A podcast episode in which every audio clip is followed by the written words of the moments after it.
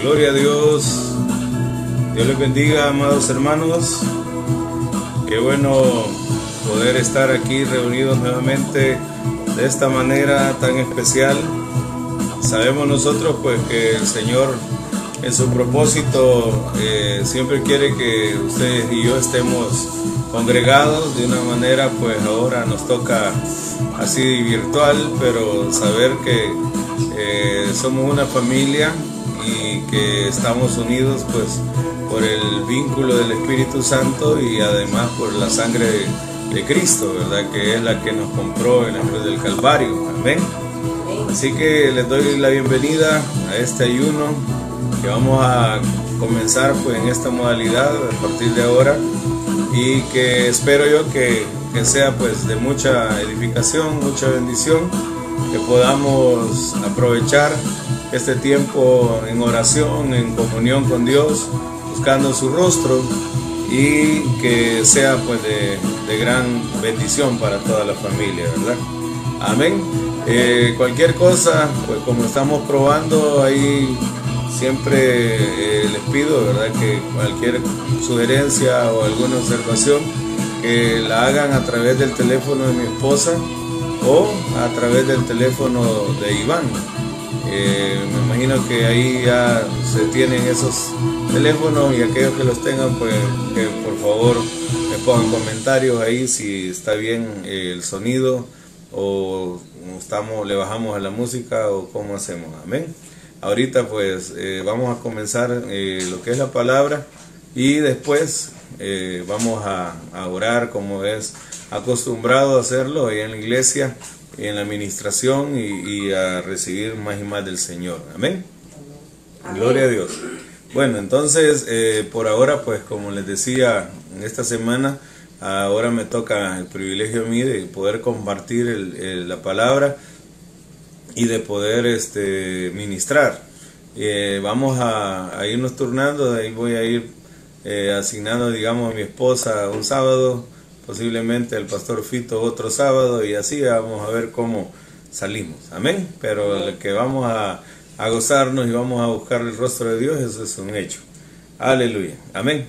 Eh, bueno, la palabra que hoy quiero compartirles, eh, el tema se llama cómo garantizar la prosperidad familiar. Algo bien especial que el Señor pues habló en mi vida hace ya varios ratos, ya un buen tiempito, por cuanto eh, son temas de los cuales tengo ahí eh, guardados al, menos lo que es la esencia o lo que es eh, el rema central que el Señor en su momento me dio y, que de repente pues al estudiar, estudiar, estudiar van saliendo otras cosas. Entonces ayer me puse a estudiar esta palabra que tenía ahí guardada y, y el Señor pues bendito sea su nombre me regaló eh, otras, otras partes ahí para poder compartir ahora con ustedes. Amén. Eh, vamos a, hablar algo bien especial porque yo creo que todos necesitamos que nuestra familia eh, prospere.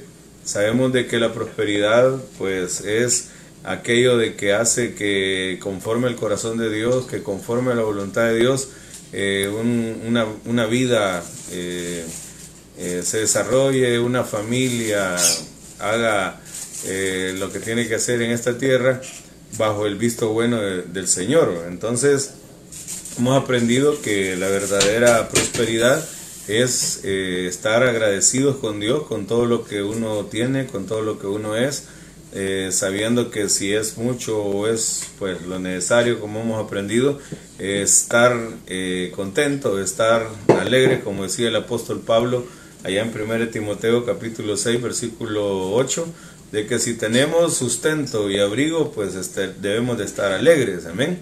Y el sustento y el abrigo, pues sabemos nosotros que habla del alimento y la cobertura. Eh, son dos cosas bien especiales en las cuales eh, me voy a, centrar en este día para poder ir eh, platicando o, llevando con algunos, algunas acciones de las cuales podemos aprender en el principio y también eh, en el desarrollo de los 66 libros y llegando al Nuevo Testamento. Este versículo, pues sabemos nosotros que lo escribió eh, ya el apóstol Pablo cuando se refirió a, al, al apóstol Timoteo y hablándole acerca de las cosas que deberíamos nosotros de valorar y que deben de ser de lo que más eh, importa ¿verdad? en nuestra vida. Amén.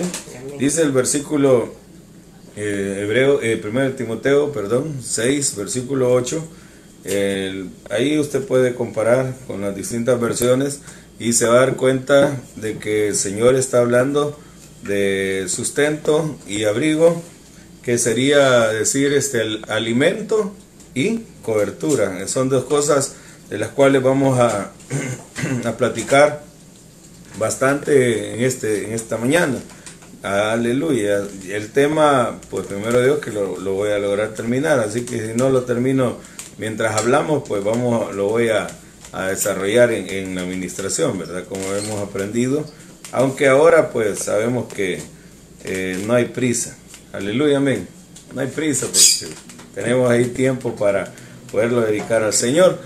Bueno, entonces dice eh, 1 Timoteo, así que teniendo sustento y abrigo, estemos contentos con esto. Entonces la verdadera prosperidad es estar contento con lo que el Señor nos da, ¿verdad? Con lo que el Señor nos está entregando, que sería en este caso el sustento y el abrigo. Estamos hablando del alimento y el cuidado. Quiere decir de otra manera, el, lo que nos nutre, lo que nos hace crecer y a la vez lo que nos protege, ¿verdad? Y esto, pues yo sé que a la mayoría de ustedes quizás ya le está viniendo eh, un versículo muy especial en el principio, donde nosotros eh, podemos ver de que el Señor nos habla acerca de estas dos acciones y estas dos acciones ya hemos platicado eh, bastante en, en, Casadela, hemos hablado acerca de esto, donde nosotros eh, vemos que el Señor en clave ha ido dejando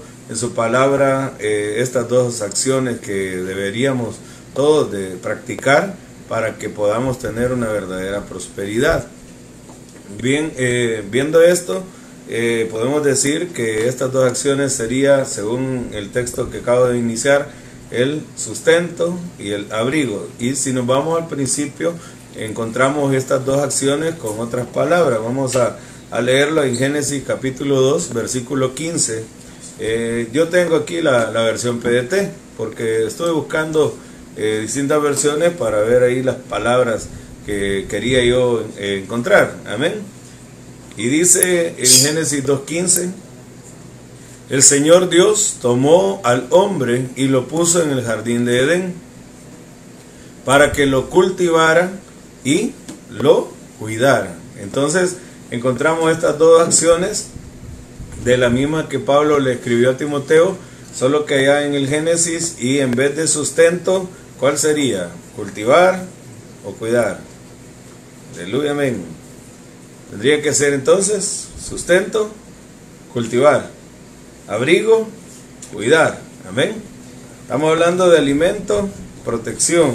Estamos hablando del trabajo que se tiene que hacer y a la vez el cerco, ¿verdad? Que se pone alrededor, que es la cobertura. Entonces, Pablo dijo sustento, abrigo. En Génesis se dijo cultivar y cuidar. Amén.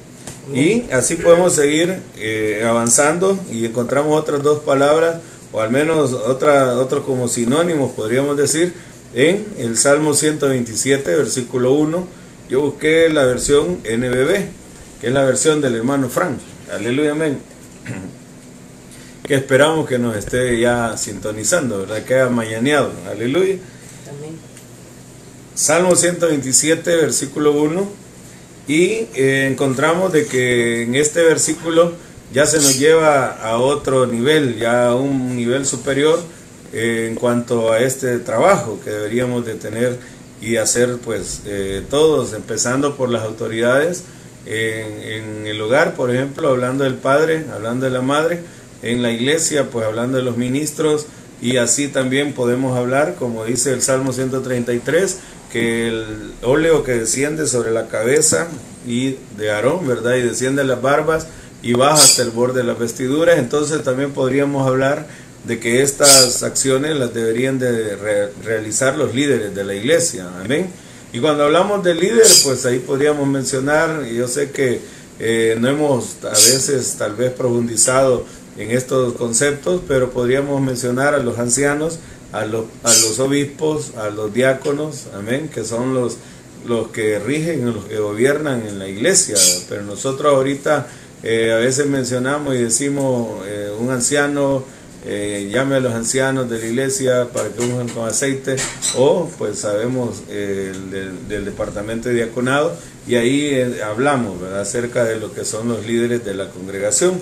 Entonces, vemos que esto es algo que debe ser ministrado a nivel de todos, empezando pues por los pastores, llegando a los, a los líderes, como le digo, que son figura de la barba de Aarón, ¿verdad? Empieza en la cabeza, que es el liderazgo eh, principal que el Señor pone, digamos, hablando de los ministros, y de ahí la barba, pues que serían ya los líderes, los otros que están eh, como mandos intermedios entre lo que es la cabeza, ¿verdad? Y lo que es el borde de la vestidura, que es el resto del pueblo del cuerpo de Cristo que tiene que tener un gobierno, ¿verdad? Siempre el Señor ha dejado eso y por eso es que podemos nosotros ver de que la orden que le dio al primer Adán era de que cultivara y cuidara. Cultivar, podemos relacionarlo entonces con sustento y cuidar con el abrigo. Amén. El abrigo es figura de la cobertura.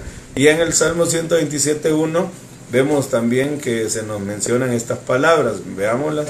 Dice la versión NBB si el Señor no edifica su casa, la casa, ¿verdad? Perdón, en vano trabajan los albañiles. Si el Señor no cuida la ciudad, en vano hacen guardia los vigilantes. Entonces vemos que podremos relacionar, empezamos allá con 1 Timoteo 6.8, sustento, abrigo. Génesis 2.15, cultivar, cuidar. Salmo 127.1, Vemos que edificar y cuidar. Y lo relacionamos, así como lo tuviéramos en una tabla, entonces dijéramos sustento, en la misma eh, de sustento entraría cultivar, entraría edificar. Amén. Entonces vemos sustentar, eh, cuidar, eh, perdón, cultivar y edificar. Y de ahí vemos la palabra abrigo, en el 1 Timoteo 6.8 y vemos en Génesis 2.15 cuidar y vemos en el Salmo 127 cuidar también. Amén. Bueno, entonces tenemos sustento, tenemos cultivar y tenemos edificar. Ya tenemos esas tres palabras y del, otro lado, la otra acción, tenemos eh, abrigo, tenemos cuidar y también cuidar en el Salmo 127.1 con la gran diferencia de que ya en el Salmo 127.1 ya se nos viene eh, como reduciendo, ¿verdad? La, la, acción y se nos dice hay que trabajar en casa y en ciudad. Entonces ya en el Salmo 127 ya se nos va ampliando, mientras que en el Génesis 2.15 entendemos que era el huerto, ¿verdad? En el hogar, en la familia, y ahí es donde nosotros podemos ver, aprender de que el Señor nos está diciendo, estamos trabajando en lo que figura el huerto, también nuestra casa, en lo que figura el huerto, también nuestra iglesia. Entonces por eso es que le, hago la, comparación de que estaríamos hablando tanto de eh, papá, mamá en cuestiones de hogar, pero también de los ministros primarios en cuestión de iglesia y a la vez también eh, aquellos ancianos, aquellos obispos, aquellos diáconos que son los líderes de la congregación y que también tienen su trabajo muy especial eh, como, como personas que tienen que también cuidar ¿verdad? la viña del Señor. Entonces, eh, aquí es lo que, me, gusta mucho entender esto, porque en el Salmo 127.1 dice, si el Señor no edifica la casa, estamos hablando entonces primero de, la propia casa, de nuestra propia casa, de nuestra propia vida, si lo queremos ver en una figura, o de nuestra propia familia eh, a nivel eh, local, ¿verdad? Y de ahí se amplía y dice, si el Señor no cuida la ciudad, entonces como que de la casa, si uno sabe edificar la casa, si uno sabe eh, sustentar la casa, si uno sabe cultivar la casa, entonces como que el Señor viene y lo catapulta, ¿verdad? ¿A qué lo catapultaría? A dar abrigo, a cuidar a cuidar, como ya lo vimos, ¿en dónde? La ciudad. Amén. Entonces ya salimos de la casa y nos vamos a la ciudad y entendemos ahora ya por revelación que qué es eso de la ciudad. Ya vamos a, verlo un poquitito más adelante, solo para dejar otro, otro punto especial también, de lo cual eh, estoy desarrollando y estaba estudiando anoche. Entonces, viene el que edifica la casa, estaría capacitado para cuidar la ciudad. Aleluya. Amén. Si yo edifico mi casa, si yo sustento mi casa, si yo cultivo mi casa, eso me habilita, eso me autoriza, eso me capacita para qué? Para que yo pueda eh, cuidar la ciudad. Miren qué especial cómo se van conjugando estas dos acciones, cómo van trabajando, de que aquel que sabe edificar, entonces aquel que sabe eh, cultivar, aquel que sabe sustentar, va a saber cuidar. Amén. Va a saber dar abrigo. Entonces ahí es donde vemos nosotros que, que lo que el Señor entonces demanda de cada uno de nosotros, primero, como empezamos allá en 1 Timoteo 6.8, es sustentar. Antes que el abrigo, antes que el cuidar, antes que el proteger, hay que trabajar en el sustento, hay que trabajar en lo que se cultiva, como dice en Génesis 2.15, aleluya, que primero le dijo para que lo cultivara y después lo cuidara. Entonces, para que podamos nosotros ser buenos gobernantes o ser buenos cuidadores, tenemos que tenemos entonces que primero eh, cultivar. Amén. Si yo cultivo, si yo sustento, si yo alimento, entonces voy a poder cuidar. Amén. Y aquí lo vemos. Leámoslo en, el, Jeremías capítulo 3, versículo 15, la Reina Valera contemporánea, la RBC. Amén. Aleluya. Ya vamos a, tocar el punto ese de la ciudad para que nos gocemos. Amén. Porque mucha gente quiere eh, estar en lo grande, ¿verdad? Estar, ser puesto en lo más grande, en lo mayor, pero eh, no quiere pasar el trabajo del anonimato en lo propio, en lo secreto, en el anonimato, como decimos.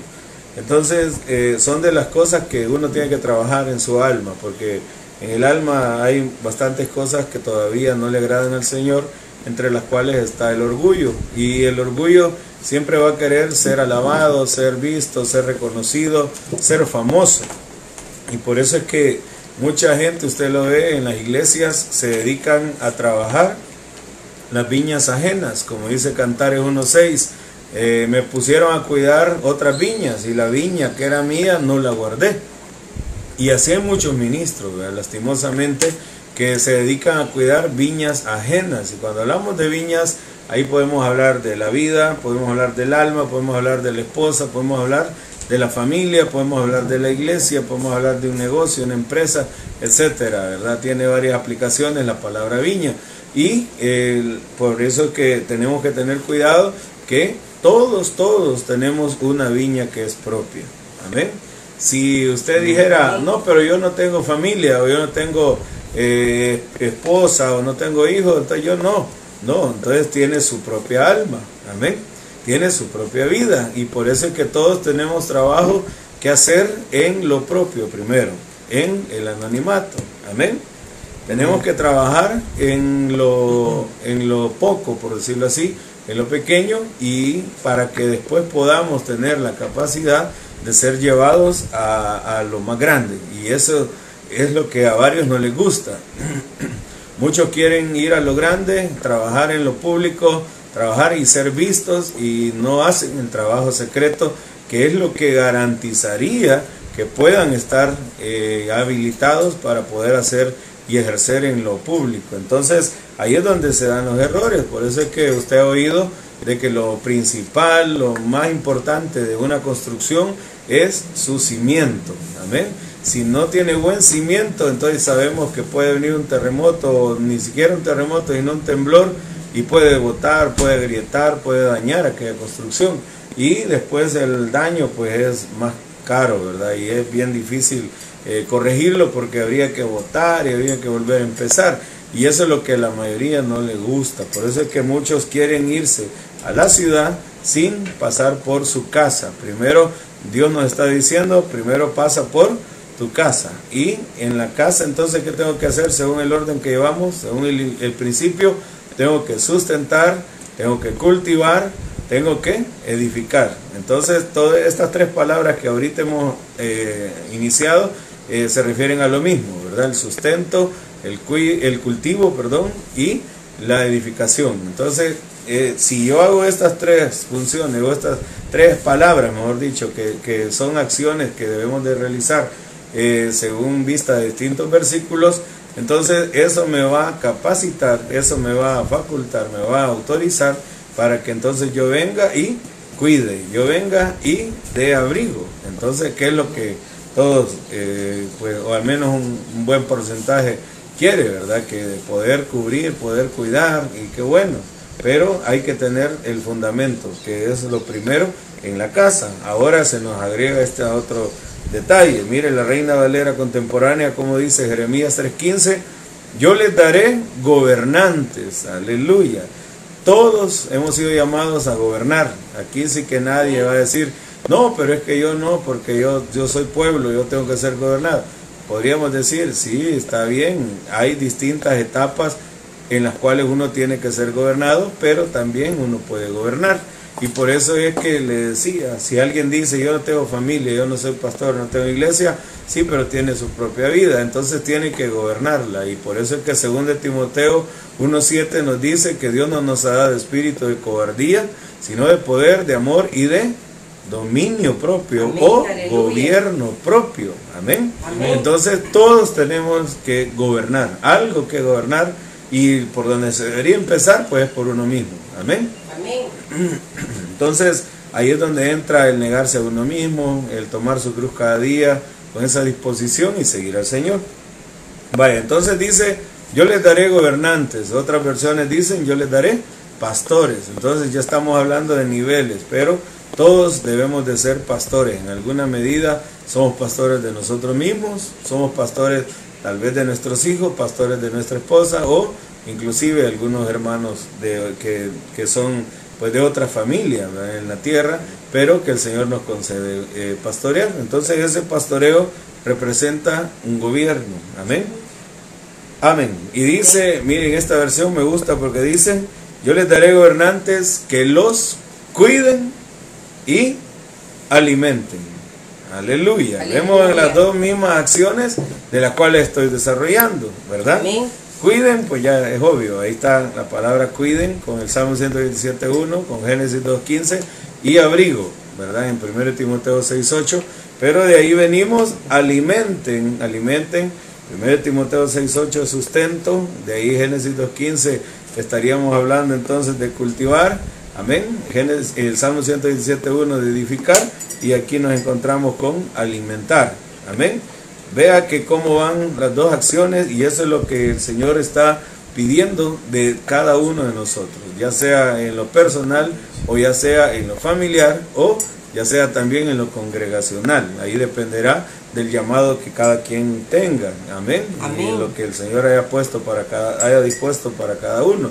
Y de ahí nos vamos, por, por lo menos en, Jeremías 3.15 me gusta porque ahí está hablando de pastores, entonces ya entraríamos como en acción a no solo verlo a nivel eh, hogar, a nivel familia, a nivel casa, aleluya, amén, pero ya lo vamos entrando a ver a nivel iglesia, porque ya estamos hablando de gobernantes, de pastores que cuiden, dice, y alimenten de manera sabia e inteligente gobernantes que hagan mi voluntad. Entonces ahí ya vamos viendo otro nivel, amén.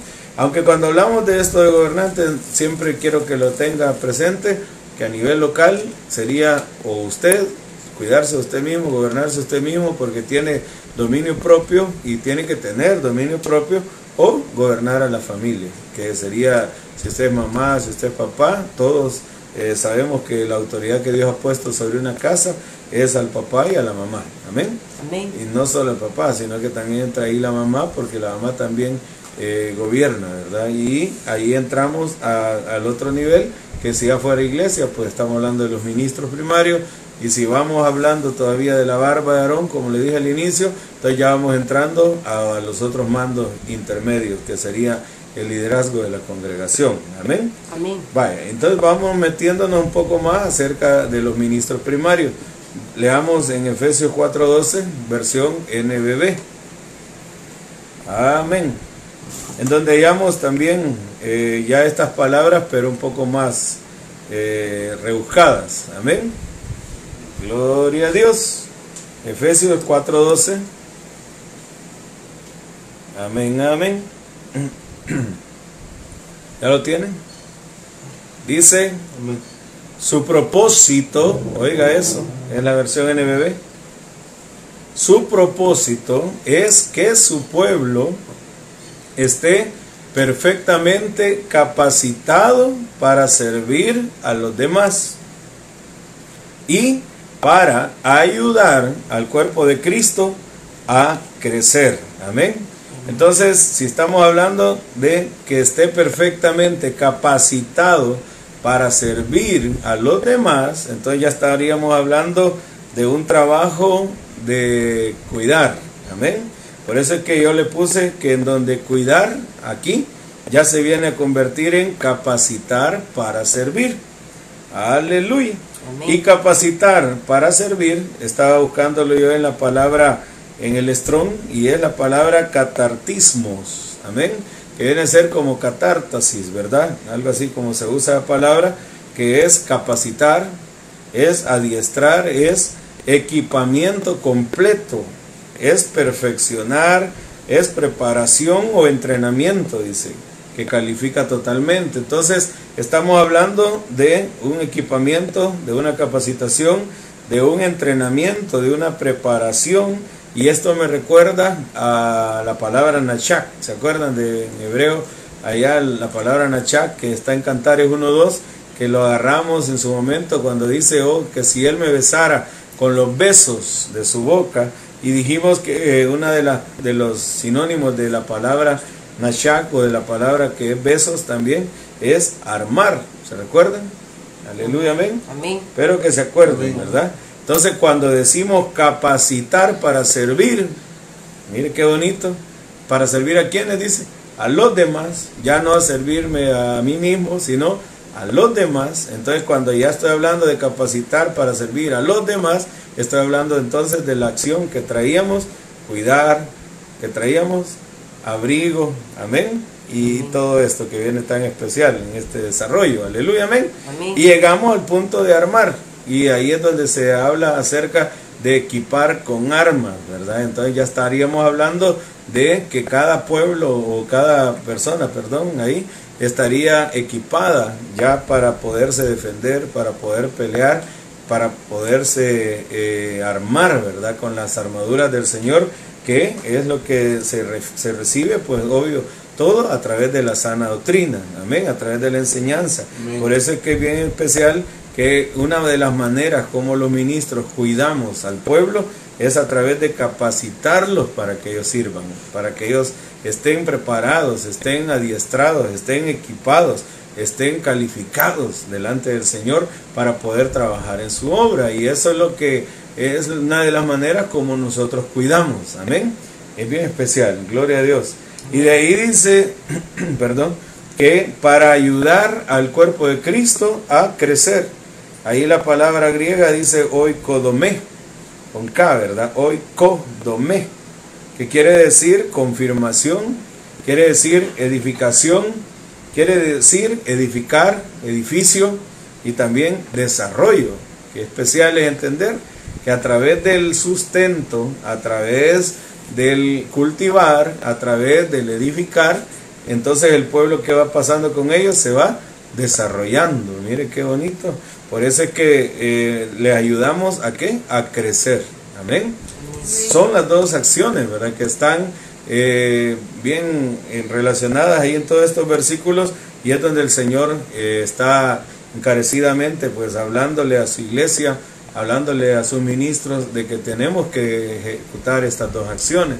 Y esto se muestra pues desde el inicio, para que usted vea que ahí viene, ¿verdad? Si uno trabaja en cultivar y trabaja en cuidar, trabaja en sustentar y en abrigar y trabaja, ¿verdad? Ahí en, edificar y guardar o cuidar, amén, como el Salmo 127, y trabaja, como decía también eh, de una manera especial en Jeremías 3.15, en cuidar y alimentar.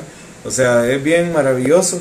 El Señor va, eh, va a ir haciendo su obra a través pues, del Espíritu Santo, a través de nosotros, a través de cada uno haciendo su parte, va a ir haciendo la obra en las almas y cuando venimos a sentir, eh, las almas van a ir produciendo eh, dos frutos o dos productos o dos resultados bien especiales, que ya lo vamos a, ver de otro ratito.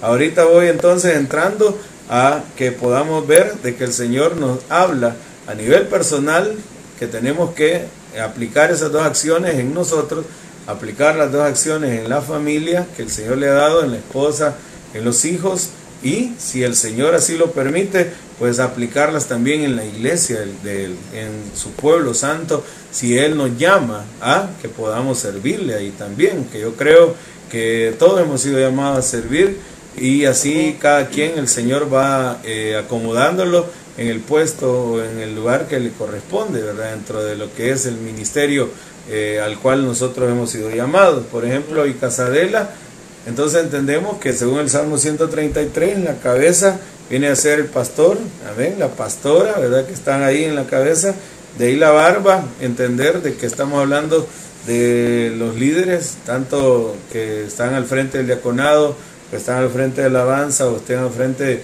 de escuela bíblica y así va eh, hasta llegar al borde de las vestiduras, cada quien trabajando en la, en la posición que está. Amén. Amén.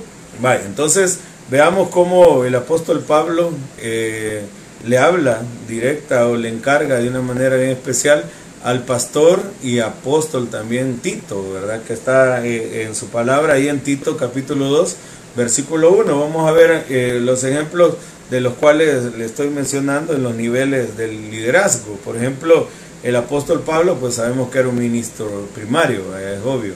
Y de ahí viene él y le escribe a Tito, que también Sabemos que él lo había puesto allá en la, iglesia o en, la ciudad de Creta, donde lo había dejado a Tito como pastor, pero a la vez también pues entra ahí como un apóstol, ¿verdad? porque se ve que se relaciona o se dirige a él como se dirigía a Timoteo, se ve que era otro también hijo en la fe, como lo dice Timoteo. Entonces ahí podemos eh, aprender, en Tito 2.1 viene y él le encarga algo al ministro primario.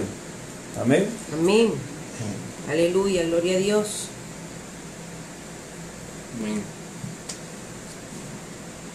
Entonces al ministro primario le encarga, dice, pero tú, ahí está hablándole al ministro primario, pero tú habla lo que está de acuerdo con la sana doctrina. ¿Qué es lo que le toca entonces al ministro primario hacer? Hablar lo que está de acuerdo con la sana doctrina, dice otra versión, con la sana enseñanza. Entonces ahí podemos nosotros relacionar eh, la Torre Hamad o la Nácar Colunga, a veces me olvida, en Jeremías 3.15, donde dice que va a dar pastores que nos van a, a apacentar, que van a gobernar el pueblo con sabiduría, conciencia y doctrina, menciona la palabra doctrina. Entonces eh, vemos nosotros que hablar de doctrina es hablar de enseñanza pero eh, estamos hablando pues específico de la sana enseñanza o de la sana doctrina. Entonces parte de la responsabilidad del ministro primario para poder gobernar, para poder ejercer con las dos acciones, estamos hablando entonces de qué? De que a través de la sana doctrina el ministro primario sustenta y abriga. Amén. Amén. Aquí ya vamos entrando al gobierno de la iglesia. Ya vamos a ver ahí porque hablábamos de, la ciudad, allá en el Salmo 127.1. Amén. Va, entonces, ya pasando del, del, hogar, pasando de lo personal, pasando de cuidar eh, la propia viña, entonces viene el Señor y si así a Él le place y nos ha llamado, entonces vamos a también a, a llevar estas dos acciones a otra escala, ¿verdad? Y a una escala mayor, como decía el Salmo 127, Primero edificar la casa y después cuidar la ciudad. La casa, hablando de una, la ciudad hablando de muchas casas. Amén. Muchas casas donde el Señor ya tiene eh, otros planes, otro trabajo, ya es aquello más amplio, más grande, y nosotros vamos entendiendo mejor esto. Entonces, aquí es donde, según el Salmo 127, nos debemos devolver albañiles y nos volvemos vigilantes, ¿verdad? O guardias, ahí depende la palabra que, que, usemos, ¿amén? Nos volvemos vigilantes o nos volvemos guardias, atalayas, que tenemos que estar ahí pendientes primero de nuestra familia, después, bueno, de nosotros primero, después de nuestra familia y después, si el Señor así lo quiere, también de la ciudad eh, del Señor. Y ahí es donde entra, eh, entraríamos en este detalle. ¿Cuál sería esa ciudad que nos pone a cuidar el Señor? ¿Será que es el municipio de Colón o será que es aquí en Lourdes? ¿Será que en San Salvador? ¿Será que es Santa Tecla? Eh, pues no. ¿Cuál es la ciudad de Dios? Aleluya, amén. Me va a decir usted, la Jerusalén. Y sí, ¿verdad? La Biblia dice que la ciudad del Dios vivo es Jerusalén. Pero ¿qué representa Jerusalén también? Entre todas las cosas que podemos agarrar de figura en Jerusalén. Vamos a leerlo allá en Apocalipsis 21.2 y de ahí nos vamos al 9 y al 10. Amén. Gloria a Dios. Apocalipsis 21.2. Amén. Amén. Gloria Señor. La ciudad de Dios. Aleluya, amén. Y dice el apóstol Juan, y vi la ciudad santa, la nueva Jerusalén, oiga eso, que descendía del cielo de Dios, preparada como una novia ataviada para su esposo. Aleluya. ¿Le suena algo eso de novia ataviada para su esposo? Y de ahí dice el versículo 9 y 10, y vino uno de los siete ángeles que tenían las siete copas llenas de las últimas siete plagas, y habló conmigo diciendo, ven, te mostraré la novia, la esposa del Cordero, aleluya, y me llevó en el espíritu a un monte grande y alto, y me mostró la ciudad santa, Jerusalén. ¿Quién es entonces la ciudad santa? La novia, la esposa del Cordero, aleluya y que descendía del cielo de Dios. ¿Y quién más es la esposa del Cordero? ¿Quién más es la novia? Pues la iglesia de Cristo. Amén. Amén. Gloria a Dios. Entonces, si la iglesia de Cristo es la ciudad de Dios, es la ciudad santa, es la Jerusalén celestial, es la esposa del Cordero, entonces mire qué especial como el Señor nos lleva en el Salmo 127.1 y nos dice, primero edifica la casa, primero cultiva la casa, primero alimenta la casa, primero sustenta la casa y empezamos a ver los, sinónimos que hemos venido usando y después, entonces, si haces eso, entonces estarías autorizado, estarías capacitado, estarías facultado, ¿para qué?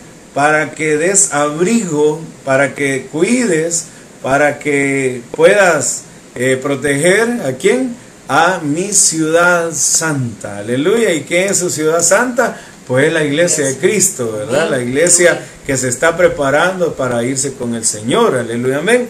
Gloria a Dios. Y eso pues nos regocija. Por eso es que entro yo entonces diciéndole que el Señor viene a través del apóstol Pablo y le habla a Tito y le dice, tú habla lo que está de acuerdo con la sana doctrina. Eso quiero que hables. Quiero que hagas tu trabajo como ministro en la ciudad santa, porque ya entraste a este nivel y estando en este nivel, entonces quiero que hables lo que está de acuerdo con la sana doctrina. Amén. Y ahí vamos entrando entonces. De ahí pues sabemos que también el Señor está levantando ancianos, está levantando eh, presbíteros. ¿Se acuerda de la palabra cuando estudiamos los 24 ancianos? Que la palabra en el griego es presbúteros Amén. En el griego 42-45 es la palabra en el código presbúteros que dijimos que quiere decir pues anciano, más anciano. Eh, también dice miembro del Sanedrín israelita, miembro del concilio celestial o presbítero. Amén. Entonces quiere decir que un anciano es un presbítero. Amén. Por eso le pongo anciano o presbítero y de ahí dice también la palabra cristiana, y eso me gusta porque eso nos abre la puerta para que entendamos que ancianos, hablando en el nivel de presbúteros, no estamos hablando de edad, sino que estamos hablando de madurez espiritual, de crecimiento espiritual, de alguien que ha, se ha ido desarrollando y ha ido practicando la palabra, viviendo la palabra y ha madurado, entonces es una, eh, un cristiano o una cristiana. Y ahí es donde se amplía para que podamos comprender que en la iglesia también pueden haber ancianas que gobiernen, amén, ancianas que entran en calidad de gobernantes, no solamente de decir las ancianitas por edad, sino que por que pueden ejercer eh, estas dos acciones, estas dos palabras que hemos venido hablando en la congregación, amén. Por eso es que es bien bonito y bien especial que lo vayamos meditando, porque esto es parte del gobierno eh, que el Señor pone en su iglesia. Por eso, si hay un buen eh, trabajo en casa, entonces lo va a poner en la ciudad. Amén. Y de ahí dice, eh, bueno, un antiguo, un mayor. Y lo bueno, como le digo, que se aplica a mujeres. La palabra anciano, presbúteros, perdón, en este tema, encontramos en Tito 1.6, en la versión NTV, se menciona ahí. Y dice, el anciano debe llevar una vida intachable. Entonces, el presbútero debe llevar una vida intachable. Tiene que serle fiel a su esposa. Oiga eso. Y sus hijos deben ser creyentes que no tengan una reputación de ser desenfrenados ni rebeldes. Mire qué, qué maravilloso como también el Señor dice entonces que debe ser el anciano. Estamos hablando del anciano ya trabajando en la ciudad. Amén. Pero ¿qué debe ser para poder estar bien en la ciudad? Tiene que haber trabajado bien en su casa. Por eso es que menciona que si va a estar el anciano en la ciudad, debe serle fiel a su esposa. ¿A dónde le va a ser fiel? Pues en la casa. Amén. Obvio, no, no va a decir, ay, en la calle no, no, pues ya estamos hablando del nivel, ¿verdad? Casa. Amén. Y si estamos cumpliendo en el nivel casa, entonces viene el Señor y nos llama a la ciudad si estoy siendo fiel a mi esposa y mis hijos son creyentes que no tengan una reputación de ser desenfrenados ni rebeldes, como dice la NBI, ni la sospecha de ser libertinos, ¿verdad? Porque a veces en las congregaciones se sospecha del hijo del pastor o se sospecha del hijo del anciano y dicen por ahí yo tengo mis sospechas, ¿verdad? Dicen de que el muchacho pues se va a las discotecas o la muchacha eh, anda en algún vicio o anda de novia con uno, con otro. Y ahí están las sospechas entre el pueblo, a veces de murmuración, obviamente, pero otras veces pues tiene algo de razón, como dice que cuando el río suena pues lleva piedras, ¿verdad? Y ahí es donde nosotros eh, entendemos de que definitivamente no debe haber eso. Ahorita no estoy hablando ya en sí el ministro, el ministro primario lo mencioné con Tito, hablando de que él se debe encargar de hablar lo que va de acuerdo a la sana doctrina. Y si él hace eso, entonces van a ir saliendo ancianos que van a ir aprendiendo con lo que está de acuerdo a la sana doctrina. Lo que viene hablando el ministro primario, el anciano va también aprendiendo y lo que el anciano va viendo en el ministro primario, que él es fiel a su esposa, que él tiene hijos que son obedientes, que no están con alguna reputación de rebeldes o desenfrenados, entonces el anciano aprende del, ministro. Eso se entiende, amén. Entonces, vea, vea qué bonito cómo el Señor va hablando. Entonces, estamos empezando en casa, vamos a ser eh, autorizados para ir a la ciudad, dependiendo cómo vayamos eh, avanzando. Por eso es que le digo, hay gente que le gusta ir a la ciudad y no quiere trabajar en su casa. Y primero hay que trabajar en su casa. Amén. Por ejemplo, ahorita, si usted lo oye a nivel nacional, pues hay, hay varias personas, me imagino yo, que están ah, desesperadas por estar en casa, ¿verdad? Y quieren ir a trabajar a la calle, allá a la empresa, a hacer otras cosas porque se sienten hasta hostigados de estar ahí en la familia, de estar en la casa. Y, y, la verdad que no, tenemos que trabajar en la casa, ¿verdad? Por eso decía alguien por ahí, hoy se van a dar un montón de divorcios porque solo peleando pasan los esposos que ahora están en la casa. Y no, la verdad que no debe ser eso. Primero uno tiene que trabajar en su familia. Ustedes como hermanos eh, no, no van a estar eh, peleando, ¿verdad? Ahorita que estamos en esta cuarentena, sino que de llevarse bien, de tratar ahí de limar asperezas, si ha habido roces, pues ha habido cosas que no han estado del todo conforme a la voluntad de Dios, arreglar, igualmente entre esposos. No vamos a decir, este, ah, no, de ver, yo quiero ver si me voy a dar aunque sea una vuelta al parque para no estar aquí en la casa, no, sino que trabajar en la casa, eso es primero, por eso es que el Señor se agrada cuando nosotros empezamos siendo fieles en lo muy poco y después sobre mucho Él nos pone. Amén. Así que nuestra casa viene a ser lo muy poco y lo mucho podríamos relacionarlo con este tema sería la ciudad. Amén. ¿Y cuál ciudad es la que cuidamos? La ciudad de Dios. ¿Y cuál es la ciudad de Dios?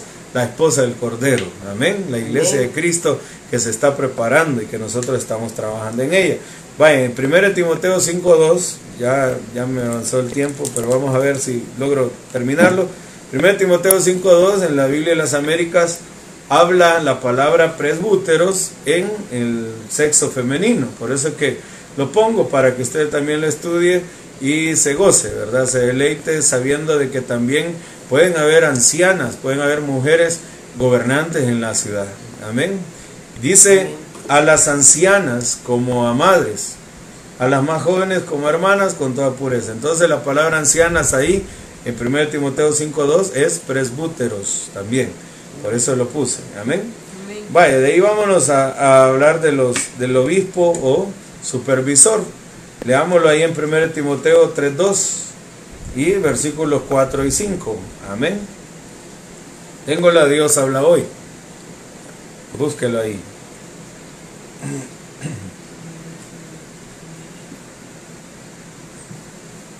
1 Timoteo 3.2 y de ahí el 4 y el 5. Amén. El título de la Biblia de las Américas por lo menos dice requisitos de un obispo, ¿verdad?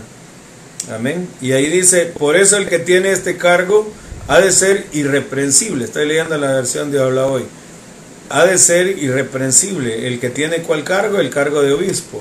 Un obispo es un supervisor debe ser, oiga, esposo de una sola mujer y llevar una vida seria, aleluya, no una vida enojada, no, sino una vida responsable, amén, amén. juiciosa y respetable, dice, mire qué especial.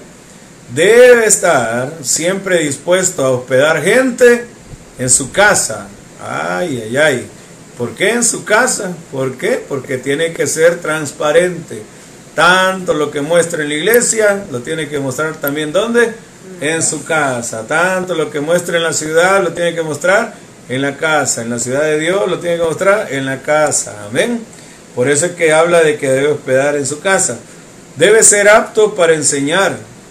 Debe saber esa palabra, saber. ¿A qué le recuerda Juan 13, 17? Amén. Si esto sabéis, seréis felices si lo practicáis. Debes saber, ¿qué debo saber? Gobernar bien su casa y hacer que sus hijos sean obedientes y de conducta digna. Oiga eso. Volvemos al tema. ¿Será que los ministros primarios no tienen que gobernar bien su casa primero? ¿Será que los ministros primarios no tienen que ser fieles a su esposa primero? ¿Será que el ministro primario tiene que tener a sus hijos en obediencia, criarlos de esa manera y que no hayan sospechas de que sean libertinos? Sí. Ah, bueno, entonces, como Pablo le dijo a Tito, enseña de acuerdo a la sana doctrina, entonces viene Tito y enseña de acuerdo a la sana doctrina y dice, ancianos, ¿verdad? Ahí viene el ministro primario y dice, ancianos, sean fieles a su esposa, tengan bien gobernados sus hijos presbíteros, perdón, obispos, porque presbítero es la misma palabra anciano, obispos, ¿verdad? Que es supervisores, que les dice, tienen que ser esposos de una sola mujer, deben, deben llevar una vida seria y dice, y deben saber gobernar bien su casa y hacer que sus hijos sean obedientes y de conducta digna. Entonces, ¿será que el ministro primario no hace eso también? Pues claro que sí, amén. Y ahí va, ¿verdad? La cabeza como el buen óleo sobre la cabeza de Aarón hasta la barba y llega al borde de la vestidura. Entonces dice, porque si uno no sabe, oiga esto, si uno no sabe gobernar su propia casa, ¿cómo podrá cuidar la iglesia de Dios? Mire qué bonito la combinación de palabras. Si no gobierna su casa, no puede cuidar la ciudad de Dios. Amén. Si uno no gobierna su propia casa, no puede cuidar la ciudad de Dios. Mire qué especial. Entonces, ahí es donde vemos nosotros que también va ese requisito. Y veamos a los diáconos. ¿Será que los diáconos están eh, sueltos de esto o, o, no entran ellos? Veamos. Dice 1 Timoteo 3:12. Amén. La Biblia de las Américas. ¿Ya lo tienen? Gloria a Dios. Menos los hermanos que están aquí ya lo tienen.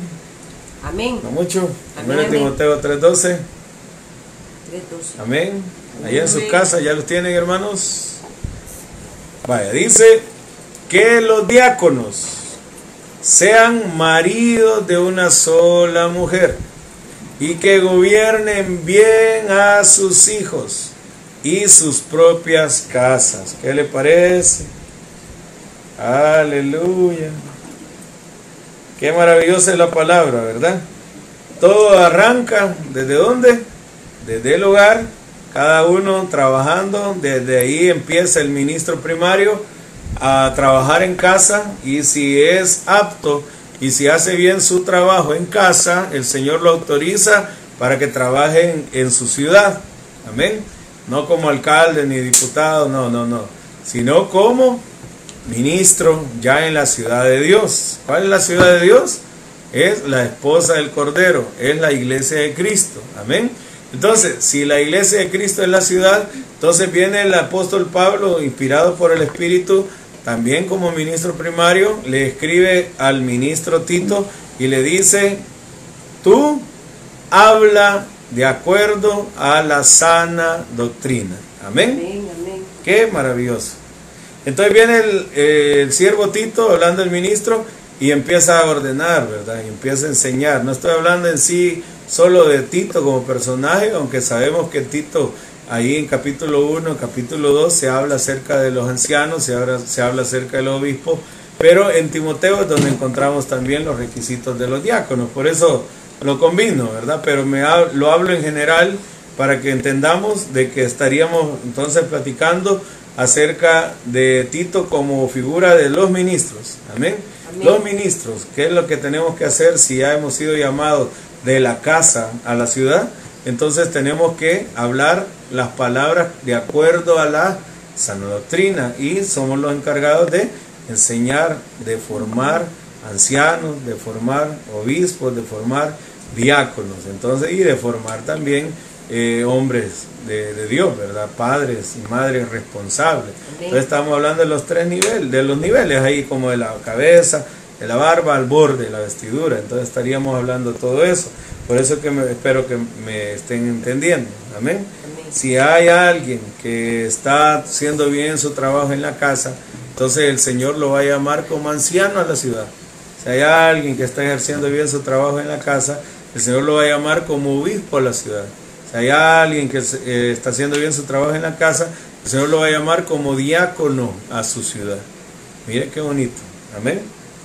Gloria a Dios. Aleluya. Eso es lo especial. Vaya, ¿qué es lo que vemos nosotros que se va a ir desarrollando con todo esto?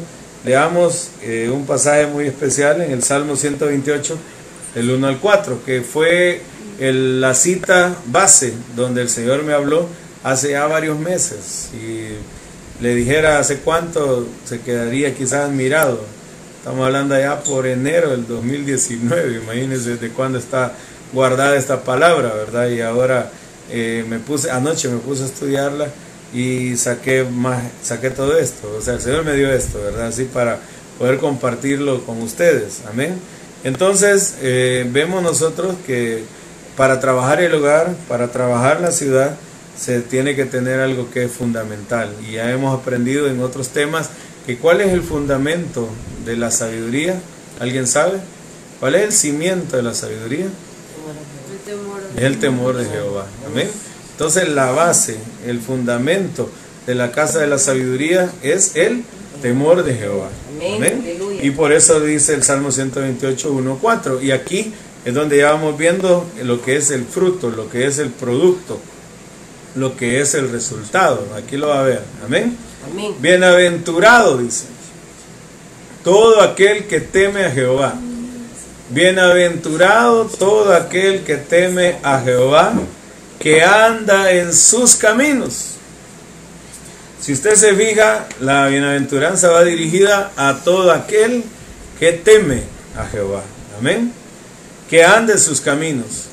Cuando comieres el trabajo de tus manos, bienaventurado serás y te irá bien. Amén. Entonces, el trabajo de sus manos, ya dijimos, el Señor bendice la obra de nuestras manos, no bendice que nosotros no hagamos nada, no, nosotros tenemos algo que hacer, aleluya, hay trabajo que hacer, amén.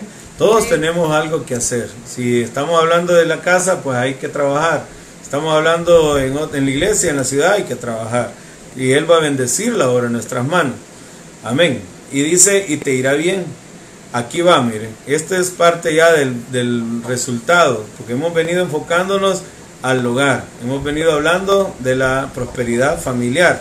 Y si usted me dijera, pero familiares solo en la casa, no. También ya dijimos, Hechos 2.42 en la TLA, y decidieron ser, habitar como una gran familia. Entonces la iglesia también, o la ciudad de Dios, es una gran familia. Amén. Amén. Vaya, entonces dice, tu mujer será como vid que lleva fruto a los lados de tu casa. Entonces la mujer es como vid que lleva fruto. Tus hijos como plantas de olivo alrededor de tu mesa. Oiga eso. He aquí que así será bendecido el hombre que teme a Jehová. ¿Cómo será bendecido el hombre que teme a Jehová?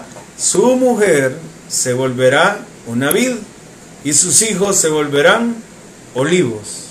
Amén. Si usted se fija las dos cosas que estamos hablando, estamos refiriéndonos a algo natural que el Señor creó en su voluntad y que hizo que existiera la vid e hizo que existiera el olivo. Amén. Amén. Vaya, ahí estamos bien. Entonces sabemos nosotros que, que vamos, vamos caminando bien, pero producto de qué va a ser que la mujer sea como vid y que los hijos sean como olivos, producto de que el hombre teme a Jehová. Si el hombre teme a Jehová en su casa, entonces su mujer va a ser vid y sus hijos van a ser olivo. Amén. Ahora, ¿qué se saca de la vid y qué se saca del olivo? ¿Alguien sabe? Gloria a Dios. ¿Cuál es el producto de la vid? El vino. El vino a mi vida, dice mi esposa. ¿Ah? ¿Cuál es el producto de la vid? Diga la El vino. esposa, más fuerte, El no la vino. oye. El vino. Ah, el vino, amén. El vino, ese es el producto de la vid. Mire qué especial poder entenderlo. ¿Y cuál será el producto entonces del olivo? El aceite. Mire qué esposa la que tengo yo, eh. amén. ¿Cuál es el producto del olivo, hermanos? No se ven estos niños. El aceite. Ah, ya vieron. El aceite, amén. Amén, amén. Vaya, entonces entendemos que el producto de la vid es el vino y el producto del olivo es el aceite. Amén. Amén. Vaya. Ahora, ¿qué entonces, en qué se convierte el hombre que teme a Jehová? Porque el que teme a Jehová está en la base de la sabiduría y hace conforme a la sana doctrina, hace conforme a la escritura y como está haciendo conforme a todo eso, entonces viene y su esposa se vuelve vid, su sus hijos se vuelven olivo. ¿A dónde? En su casa, alrededor de su casa. Y de la vid sale el producto que es el vino y del olivo sale el producto que es el aceite. Amén. Amén. Entonces, ahora ya podemos nosotros entender algo bien especial, que ya lo vamos a, a- a ver por acá. Amén. Solo voy a, a copiar eh, este pasaje. Aleluya, amén. Para que podamos eh, después usarlo. Gloria a Dios. Vámonos a la, a la parábola del buen samaritano. A ver si la hayan ustedes, ya acuerdan dónde está. Gloria a Dios. Amén. ¿A dónde estará?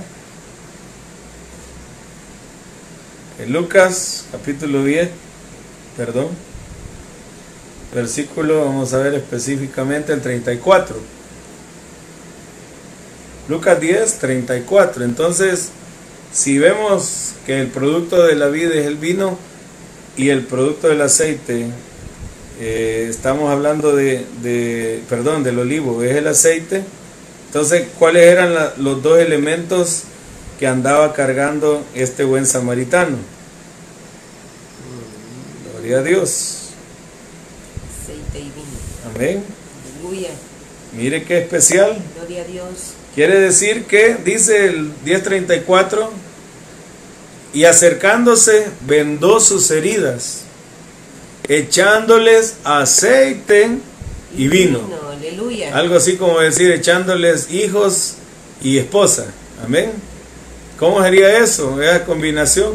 Y dice, y poniéndole en su cabalgadura, lo llevó al mesón y cuidó de él. Entonces quiere decir que aquellos que queremos ser buenos samaritanos, ¿qué debemos de tener en casa primero? Tenemos que tener a una mujer que sea como vid y tener hijos que sean como olivos, pero para poder tenerlos, ¿qué necesito yo ser primero o, tener, o estar haciendo? Temer a Jehová. Si yo temo al Señor, entonces voy a tener una esposa como vid y voy a tener hijos que son como olivos y de ellos vamos a sacar el vino y vamos a sacar el aceite que al combinarlo, el vino y el aceite, que es lo que nos estarían garantizando en nuestra casa como producto, la prosperidad familiar. Amén. Eso garantiza que haya prosperidad en el hogar. Amén, amén. Amén. Gloria a Dios, está gozando Iván. Amén. Eso garantiza que haya prosperidad en la familia. Si nosotros entonces tenemos prosperidad familiar al trabajar como hombres eh, temerosos de Dios, como autoridades temerosos de Dios, entonces vamos a poder restaurar a otros. Amén. Ayudar a otros que tal vez están tirados en la vida, están golpeados, están heridos, están lastimados, han quedado medio muertos como aquel hombre dice que bajaba de Jerusalén a Jericó y vamos a poderles ayudar. Amén. Por eso es que hay mucha gente que quiere restaurar a otros, quiere ayudar a otros, pero ellos son un desastre también.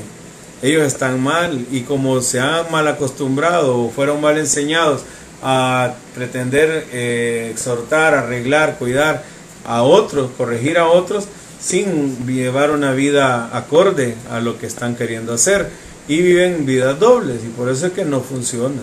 Amén.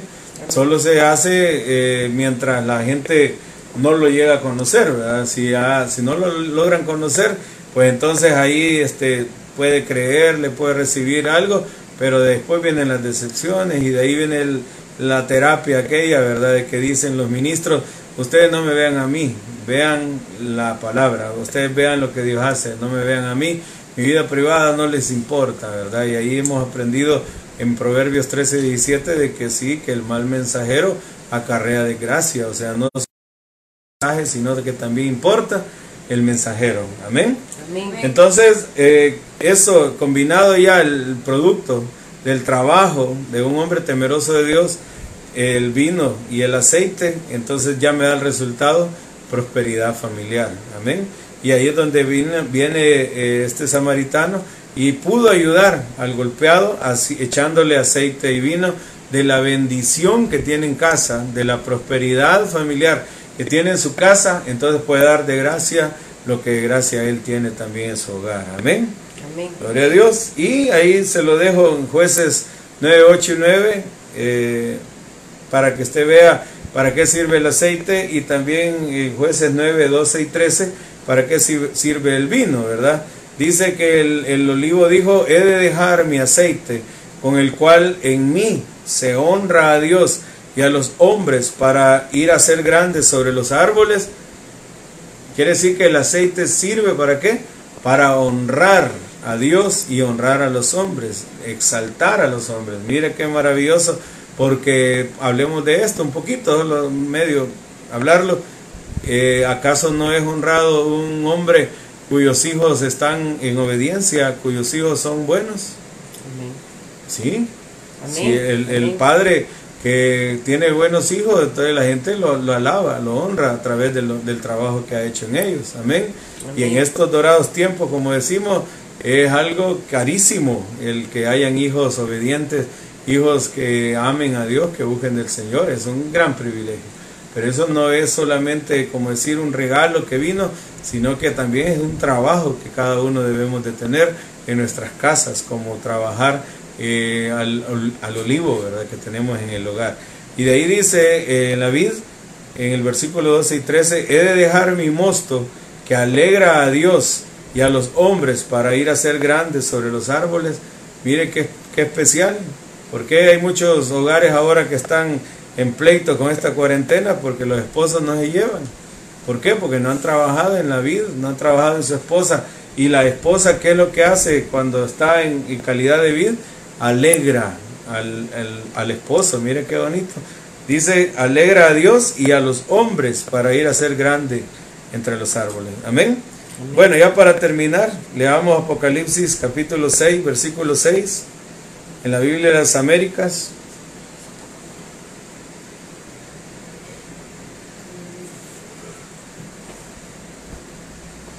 Gloria a Dios. Hay un texto muy especial que nos gusta usar, que está allá en, eh, que está allá en, en, en Mateo, donde dice que ni las puertas del infierno prevalecerán, ¿verdad? Contra la iglesia. Entonces aquí podemos ver a una promesa muy especial que el Señor le da, que ni los cuatro jinetes, ¿verdad? Que este sería el tercero, el, el caballo negro, amén, ni los jinetes del Apocalipsis prevalecerán contra aquellos que tengan un hogar, contra aquellos que tengan una familia, contra aquellos que tengan una vida, eh, contra aquellos que tengan una iglesia que eh, teme a Dios, amén, y que ha trabajado en ella y que la ha sustentado, la ha abrigado, que la ha cultivado, que la ha cuidado, que la ha edificado, que la ha guardado, que la ha eh, alimentado, que la ha cuidado. Mire que tantas palabras, ¿verdad? Que, que ahora tenemos, que la ha capacitado para servir, aleluya, y que le ha ayudado a crecer, como hemos estado estudiando. Amén. Eh, dice Apocalipsis 6:6, y oí como una voz en medio de los cuatro seres vivientes que decía, un litro de trigo por un denario y tres litros de cebada por un denario. Estamos hablando de, una tremenda escasez, ¿verdad? Y una tremenda, eh, que todo se va a volver bien caro y que eso pues ahorita no se aflija, ¿verdad? No es que ya va a pasar así, sino que esto va a ser ya en el tiempo de la gran tribulación, aunque sabemos que, perdón, sabemos que esto también eh, vamos a alcanzar algunas cositas todavía nosotros, como por ejemplo ahora que usted ve que mucha gente eh, está haciendo, como se le ha titulado, compras de pánico, ¿verdad? Queriendo acaparar lo más que pueda por la aflicción de que se va a acabar los productos y no, todavía falta para eso. Pero mire qué tremendo lo que el Señor está diciendo de bendición para aquellos que trabajamos en nuestra esposa y en nuestros hijos. Y dice una orden, y no dañes el aceite y el vino. Dicho de otro modo, y no dañes a los hijos y a la esposa. No dañes a qué? A la familia. Aquella familia que se mantiene, que está guardada, está confiada en el Dios Todopoderoso. Amén. Amén. Gloria al Señor. Amén. Así que para continuar, vamos a ministrar eh, esta palabra, vamos a orar, a darle gracias al Señor que nosotros podamos trabajar nuestra casa como hombres, como esposos y también como pastores o como ancianos, como obispos, como diáconos, como siervos eh, en la iglesia, como líderes, que podamos trabajar primero pues nuestra casa y que el Señor nos conceda hacer bien también y poder desarrollar bien el trabajo en la ciudad de Dios. Amén. Amén. Gloria al Señor. Amén. Así que vamos a, a darle gracias a Él. Ahí puede cerrar sus ojos. Aleluya. En lo que buscamos su rostro. Gloria a Dios.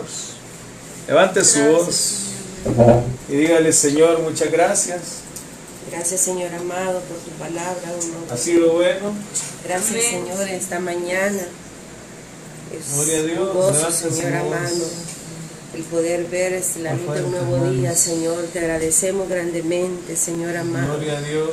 La bondad y la misericordia, Señor, que día a día nos has mostrado, Señor.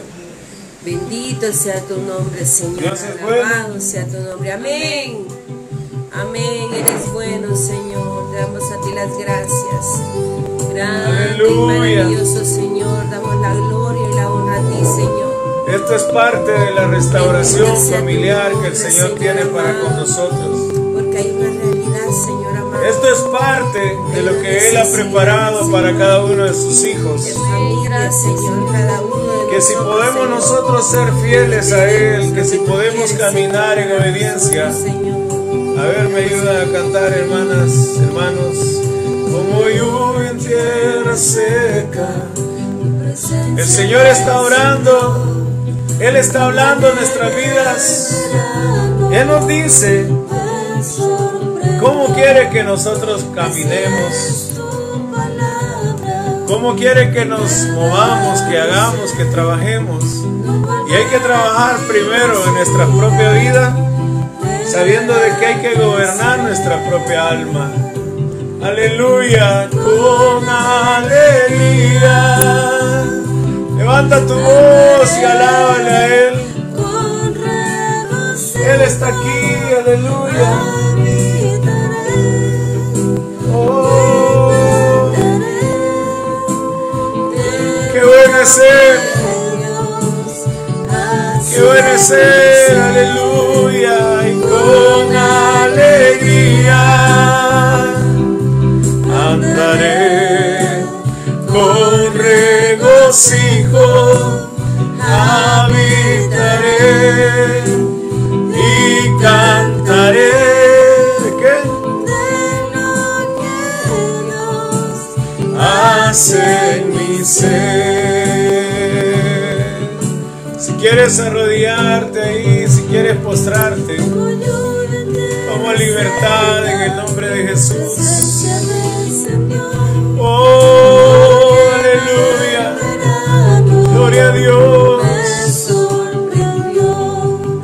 Sí quiero, Señor. Yo sí quiero, Padre bueno, que mi esposa sea esa vida alrededor de mi casa. Que mis hijos sean esos olivos alrededor de mi mesa ese es el deseo de mi corazón, oh Dios eterno. Levante su voz y dígalo. Ese es el deseo de mi corazón. Oh, aleluya.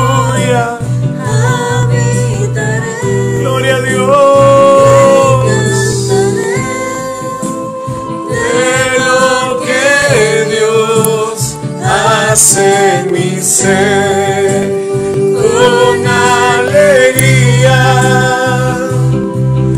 donde quiera que ande, gocijo, oiga, habitaré y cantaré de lo que Dios hace en mi ser.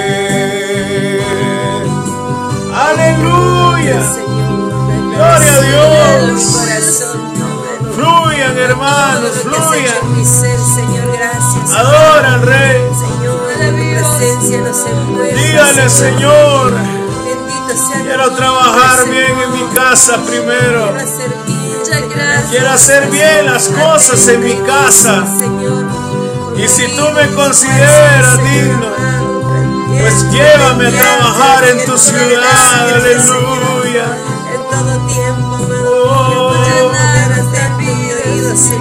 Que pueda yo ser tomado como digno y trabajar en tu ciudad santa, trabajar en tu esposa, trabajar en tu iglesia amada, con alegría.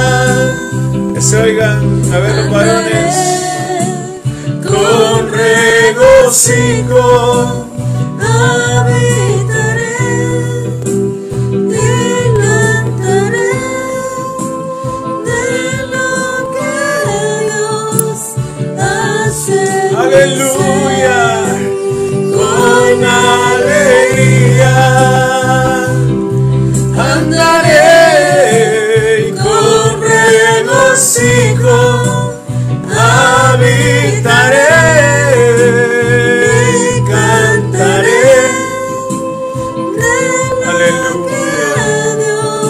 quiero hacer.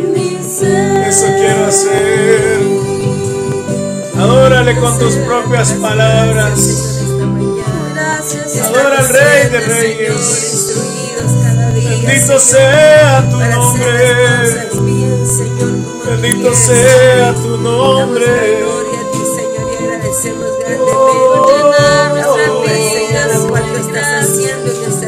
Gloria a